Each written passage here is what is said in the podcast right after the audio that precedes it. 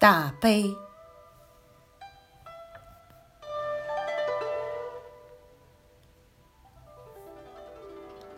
生命中所以有其大悲，在于别离。而其实宇宙万象，远不知何物为别。别，是由于人的多事才生出来的。平与平之间，其真有聚散；云与云之际，也谈不上分合。所以有别离者，在于人之有情。有眷恋，有其不可理喻的依依。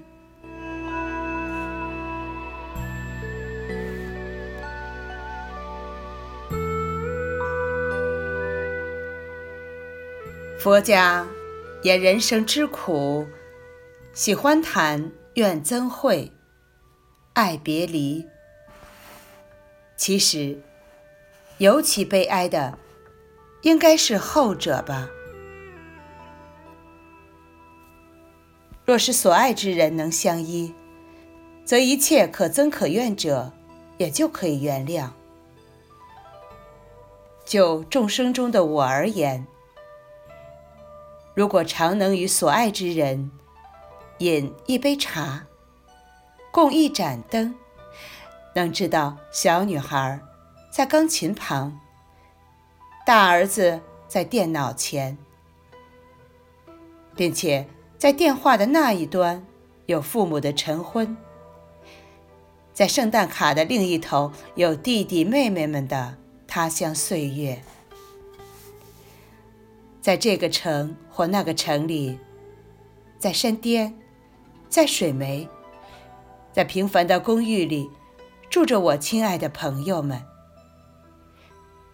只要他们不弃我而去，我会无限度的忍耐不堪忍耐的。我会原谅一切可憎可怨的人。我会有无限宽广的心。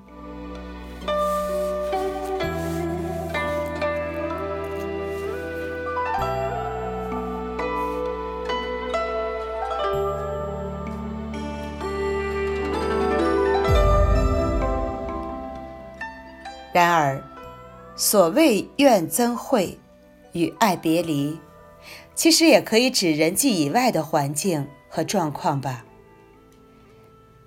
那曾与你亲密相依的密室黑发，终有一日要弃你而去；反是你所怨憎的白发或同秃，来与你垂老的头颅相聚啊。你所爱的夹边的蔷薇，眼中的黑晶，终将雾化。我们被强迫穿上那件可怨可憎的、松垮的不成款式的制服。我指的是那瘫垮下来的皮肤，并且用一双朦胧的老花眼去看这变形的世界。告别那灵巧的、敏慧的、曾经完成许多创造的手，去接受颤抖的、不听命的食指。整个垂老的过程，岂不就是告别那一个自己曾惊喜、爱上的自己吗？岂不就是不明不白强迫你接受一个明镜中陌生的？怨憎的，与我格格不入的印象吗？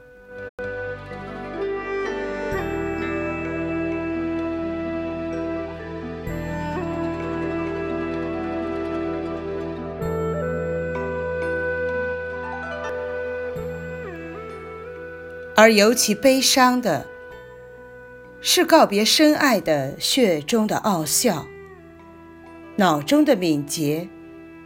以及心底的感应，反跟自己所愿憎的沉着、麻木和迟钝相聚了。这种不甘心的分别与无奈的相聚，恐怕不下于怨偶的纠结，以及情人的远隔吧。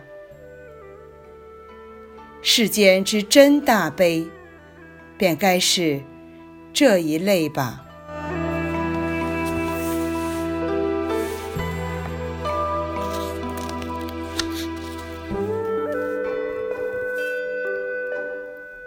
死是另一种告别，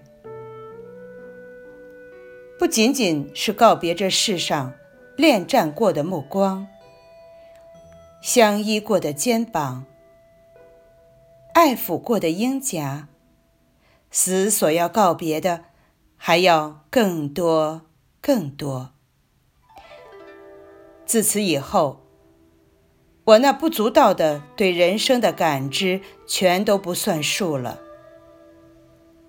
后世之人，谁会来管你第一次牙牙学语，说出一个完整句子所引起的惊动和兴奋？谁又会在意你第一次约会前夕的窃喜？至于……某个老人垂死之前跟一条狗的感情，谁有耐烦去记忆呢？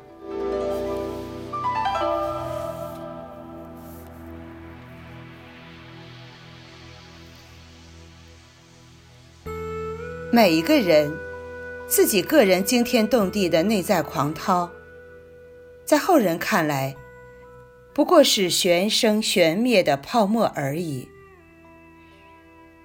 活着的人，要把自己的琐事记住，尚且不易。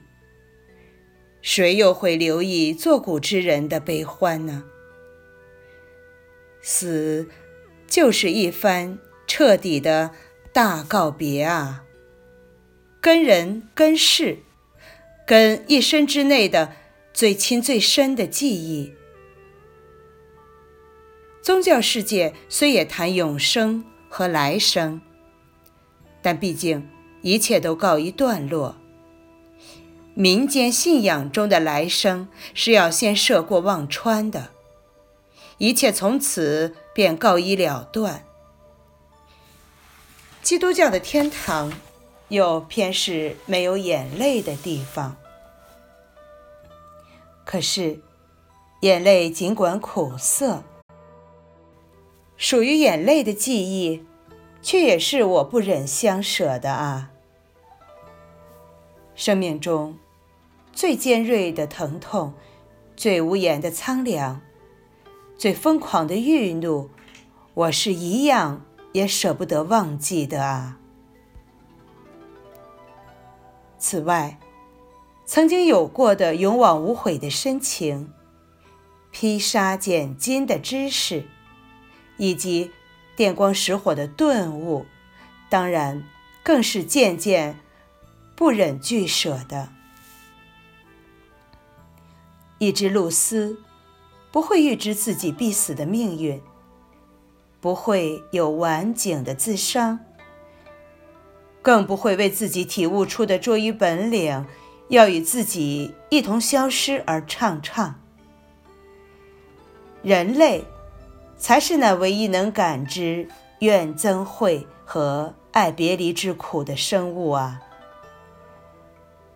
只因我们才有爱憎分明的知觉，才有此心历历的判然。